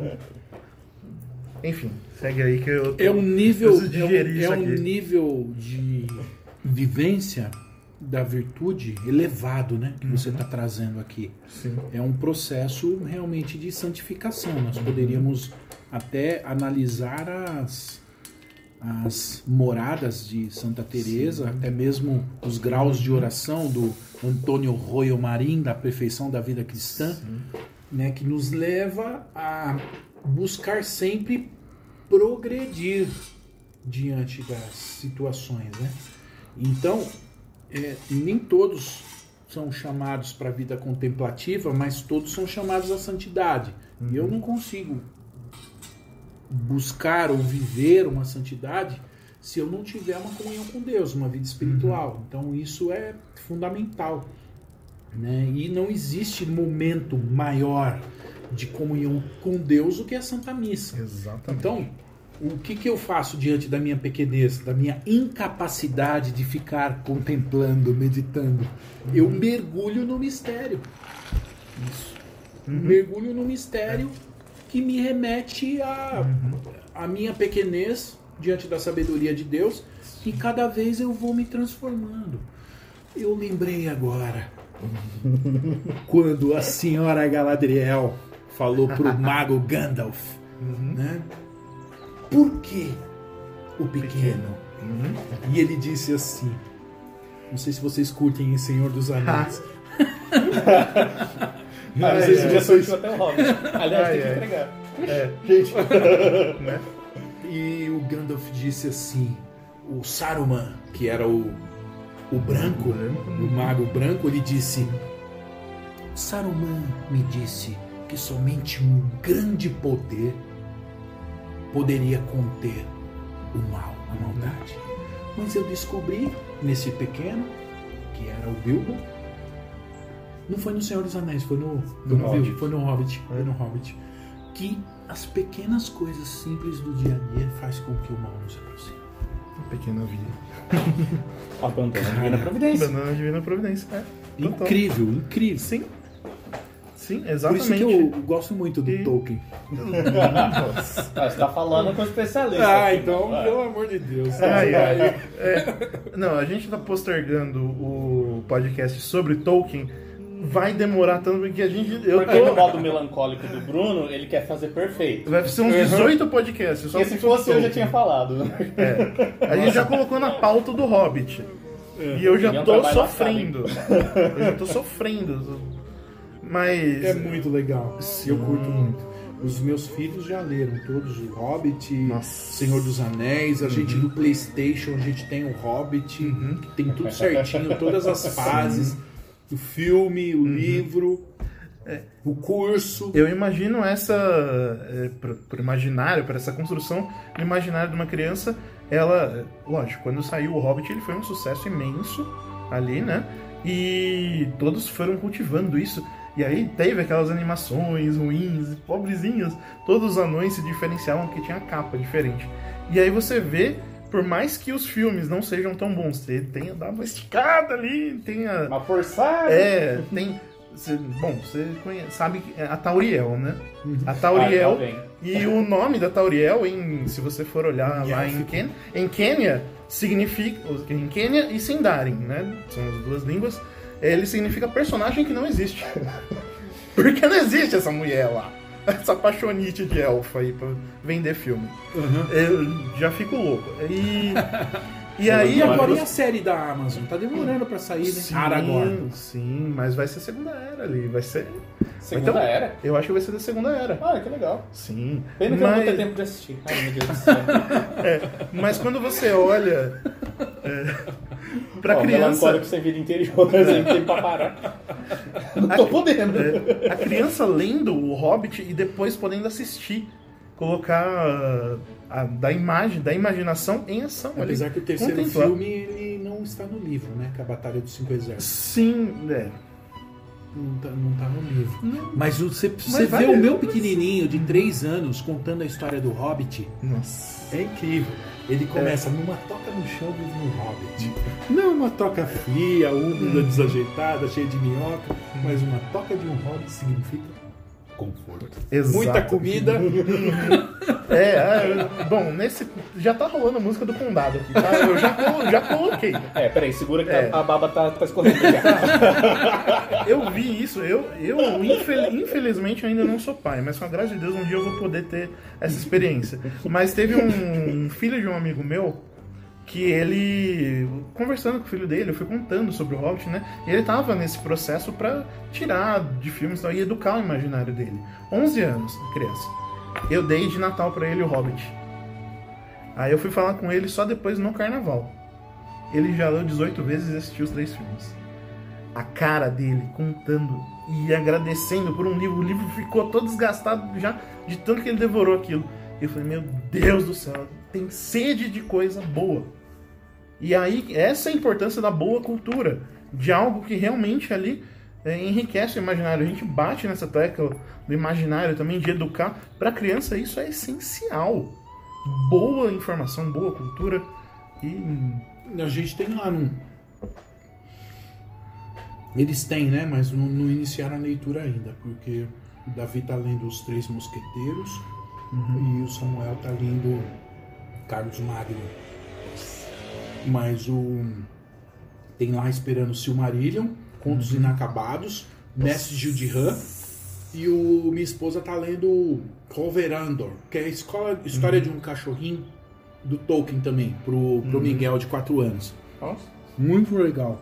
É um livrinho assim, pequenininho, Uhum. mas muito legal. Então a gente a gente gosta muito. Tanto é que ocorre um, um debate, né? Porque existem é, pessoas que querem educar os filhos usando mais é, é, o conteúdo exclusivo da vida dos santos, que eu acho legal, interessante. Mas a gente gosta muito das fábulas. Sim. Então a gente acha que também é algo que contribui bastante para o desenvolvimento do imaginário. A gente gosta também do, dos- do Clive Stemple, Staple Lewis, do Crônicas de Nárnia. Aham. Inclusive numa, na- nas férias de. Nas férias agora a gente fez um curso. Ainda tá rolando ainda o curso, não, não concluiu ainda. É, a gente está fazendo um curso da formação gramatical em Crônicas de Nárnia. Olha. Hum. foi um curso É, professor. gramática é minha área. É, Eu amo gramática. Então você gosta de latim também. Gosto, não sei falar ainda, mas olha. Bom, literatura é minha, principalmente essa de Esse daí, fantasia. ainda mais o nome que vocês deram pro blog, pro Converger, né? Convergere, tá na segunda segunda conjugação, o verbo na segunda Primeira con- conjugação. primeira Primeira. ere, primeira ere, É. are, are é a segunda. É, eu não lembro da segunda, eu sei Ere, que é a terceira ere com bráquia. É, a primeira pessoa é com convertio, com, eu esqueci como é que fala, mas ele separa pela, na verdade, pela primeira conjugação, mas na conjugação do, do, do ego, né? Tipo, o fim ere não é exatamente o que é guiado, porque é o É que porque muda. estaria no presente do indicativo, o ere. Isso, mas daí o é, é converger, é com, convergio, algo, não lembro agora como que, como que é. Como seria a conjugação? Mas como exemplo, por exemplo, o amare. O amare, ele também. É amare, amo. Amo, amare. Porque o amo, ele tá na primeira conjugação, porque o, eu ego amo. É, eu tenho o Napoleão Mendes de Almeida. Preciso impri- imprimir. Eu descobri com o professor Pierre que você lê no celular, você não absorve nem, tri- nem 30%. Nossa. Eu faço com eles o Paulo Ronai. Tenho um curso também que a gente está fazendo, que é latim para crianças, mas na verdade eles já estão mais avançados do que eu e eu não consigo entender. Porque tem um determinado também tempo da vida que você deveria fazer as coisas, tá? E aí quando Exato. você. É, então. Exato. Exatamente. Então. Por isso que eu bato na tecla. Você é adulto, não quer aprender que nem criança, vai aprender que nem adulto, velho. É. Exatamente. E outra coisa, é, eu tenho a dificuldade que os meus filhos não têm. Então, o Davi completou 12, o Samuel 10. Cara, eles vêm a. entendem, faz a relação com o português e conseguem tocar o barco. E eu fico Sim. travando. Entendeu? Uhum. Porque né, não tive o estímulo no tempo legal Uhum. para poder desenvolver isso. E o latim é fantástico, porque te abre possibilidades depois de, de é, desenvolvimento das línguas latinas, né? do italiano, do espanhol, do francês, do português, do romeno, de uma forma incrível. Então é, é não querendo impor para os nossos filhos, mas aqueles que pensam um dia em ter filhos, né, saibam da importância do latim para a formação intelectual. Até mesmo tem livros hoje que não foram traduzidos, né, que estão no latim ainda. E lembrando que a- o latim é a língua oficial do Vaticano. Hoje em dia ainda. Então todos os documentos oficiais do Vaticano, primeiro eles são escritos em latim publicados em latim. Então existem documentos da igreja lá do passado até hoje. Se Sim. você entender, compreender o latim, você vai ter uma, uma profundidade maior. Eu não sei depois, porque eu acho. Você está falando grego? Quer dizer que deve ser muito difícil. o Não. grego e- É. e, outras línguas também. Eu acredito que. Pra mim, esquece, fora do. Não adianta. Porque eu vou ficar ali batendo, É. batendo e a coisa não entra. É, eu tenho facilidade natural com idiomas, né? Tipo, prosódia pra mim, eu já meio que pego naturalmente. Prosódia é. Você teve um de- estímulo quando era pequeno? Não, não tive estímulo, isso foi um talento natural. Porque o meu estímulo, quando eu criança, se eu fosse me guiar como eu fui estimulado como criança, eu ia ser um pacato cidadão. né? Não ia fazer nada demais, né? O meu boom é, intelectual, por assim dizer, aconteceu quando eu comecei a ler Nietzsche. E eu já tinha meus 18 anos. Mas enfim. Quase se perdeu, então. Não, eu me perdi, eu fui ateu durante, sei lá, quase 10 anos. Mas enfim, eu sei. Assim falou Zaratrusta. Nossa, foi livro horrível, que bosta. Nossa, hoje em dia eu me arrependo dessas coisas. Mas enfim, quando a gente fala de, de vida intelectual, a minha desenvolveu muito rápido por conta da gramática e dos idiomas, né? Porque assim, eu aprendi inglês sozinho, estudando gramática. Eu estudo gramática porque é, é o é a base, é o que você precisa para falar qualquer idioma. Né? Afinal de contas, é o jeito de você codificar a linguagem, né? E a sua linguagem, ela espelha o seu modo de pensar. Né? Tipo, o jeito que você pensa desenvolve a sua linguagem, que consequentemente desenvolve os seus atos. Exemplo clássico. Ah, eu tenho vou lá com meu namorado. Né? Tipo, não, você não tem um namorado. Caramba! Você tem um marido. Ou, estamos grávidos. Não, quem fica grávida é mulher, cacete. Você não vai ter enjoo. Você não vai botar uma vida no. Larga a mão de querer participar das coisas. Deixa a mulher Grávida. Ai, ai. Ele mandou um negócio Desculpa, hoje disso ainda. Sol- soltou a veia na careca, eu sei. eu me empolgo. Esse é um fator comum. A gente, é, a gente gosta de reclamar. Não, mas- E a gente ressente isso. Mas, é, enfim, a gente fez essa vírgula aí toda. Mas realmente essa é uma dica universal, né? A literatura, o estudo, a vida intelectual, isso engrandece o ser e engrandece. As pequenas coisas do dia a dia Exato. vão fazer com que o mal se mantenha afastado. Sim. E afinal de contas, de que, que é composta a nossa vida, senão de pequenos atos insignificantes? Do segundo Jean-Pierre já de era Cossado. ontem. O segundo era ontem, já não volta mais. Exato. E, cara, é- o Bruno falou da importância da vida interior, o tempo parado e tal. Eu sofri durante um bom tempo porque eu não tinha isso. Hoje em dia eu descobri que eu não preciso de um tempo parado para fazer isso, que eu posso fazer isso em qualquer momento, lendo Jean-Pierre de Cossado. Eu não sei por que que ele não foi canonizado, cara. Porque você pega pra ler esse livrinho, cara, é de uma profundidade. Tipo, eu não consigo ler um capítulo de cada de, de vez. Eu leio um cada parágrafo já me dá alimento pra ficar meditando o dia inteiro. E assim, já faz uns dois meses que eu tô lendo ele. Porque, realmente, esse tempo de parar, que é normal assim, eu não tenho tempo de parar. Né? Tipo, por que, que eu brinco que eu tenho três empregos? Porque de fato eu tenho. Trabalho na prefeitura, né, na- como administrativo, dou aula de inglês, ainda me meto a meter com marketing, ainda estudo, né, faço estudo, estudo para mim mesmo, estudo para concurso e tal. A vida é essa, é a vida que segue. Se eu não me inspirasse nos coléricos que eu conheço, também eu já estava morto. Mas eu entendi a diferença do ócio e do negócio, do que eu sou- meu trabalho é simplesmente para me permitir comprar coisa gostosa para comer, não é uma razão em si mesmo, né? Mas que eu me desenvolvo, que eu posso perceber cada uma dessas coisas, cara, cada dia pra, eu me sinto até culpado, né? Porque cada dia para mim é uma alegria, eu tô sempre co- contente. E até o começo do ano eu tava sempre irritado. Eu era movido pela força do ódio. Incrível. Como um livro muda a vida da gente, né? E o ódio todos nós sentimos, nós- temos que odiar a coisa certa. Né? Ex- Exato. Essa é a força do ódio. A força do ódio originalmente não é do melancólico, é do colérico. gente. Aham. Ela sendo movida pro lugar certo ali, vixe. Da ira. Só que E isso nos dá a deixa pro último ponto. Como motivar o, mel- o colérico. Duvido. Exato. Encerrou, pronto. Até a semana que vem. Eu duvido, Douglas, ensinar essa. Verdade. Teve uma vez que eu falei isso pro amigo. Não, nem brinca com isso, cara. Aí eu lembro do De Volta para o Futuro, do Marty McFly. Realmente, o desafio, né? O desafio, quando é desafiado, realmente ele quer provar. Não para você, mas provar para si que eu sou capaz. Ô, bicho. Nossa, é passar. É muito simples. Nesse, nesse ponto, o mais fácil de lidar é o colérico, né? Tipo, Sim. não, então, você vai fazer isso, isso aí. Consegue? Já é um desafio. Consigo. Tá besta? tá me tirando, tio? É, e isso é, pra qualquer idade também. Eu tinha os aluninhos lá que era simples. Eu tinha aluno, eu contei os desafios que era com fleumático, com melancólico, mas os coléricos eram sensacionais. Falava, faz tal coisa, fez. Faz tal coisa, faço. Pronto. Simples.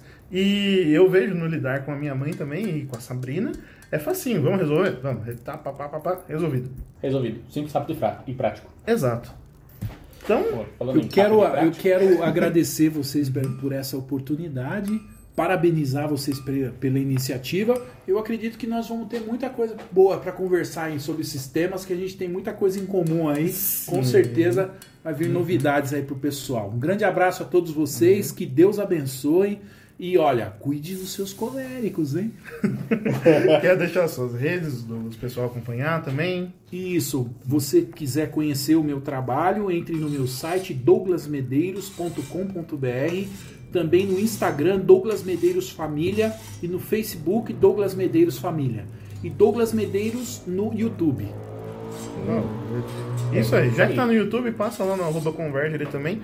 Tá? Já se inscreve nos canais, deixa lá. Então, pessoal, é isso aí. Tivemos uma aula aqui sobre o temperamento colérico. Então, sem mais delongas, é isso aí. Um abraço, fiquem com Deus.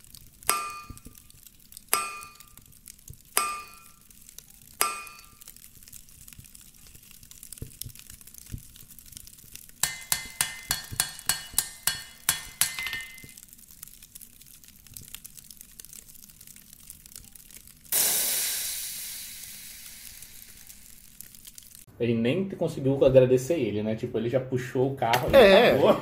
Não, não tem. Acabou, acabou. Não, não precisa agradecer. Gente, obrigado. Obrigado, Douglas, porque. Obrigado por achar um espaço nessa sua agenda ocupada.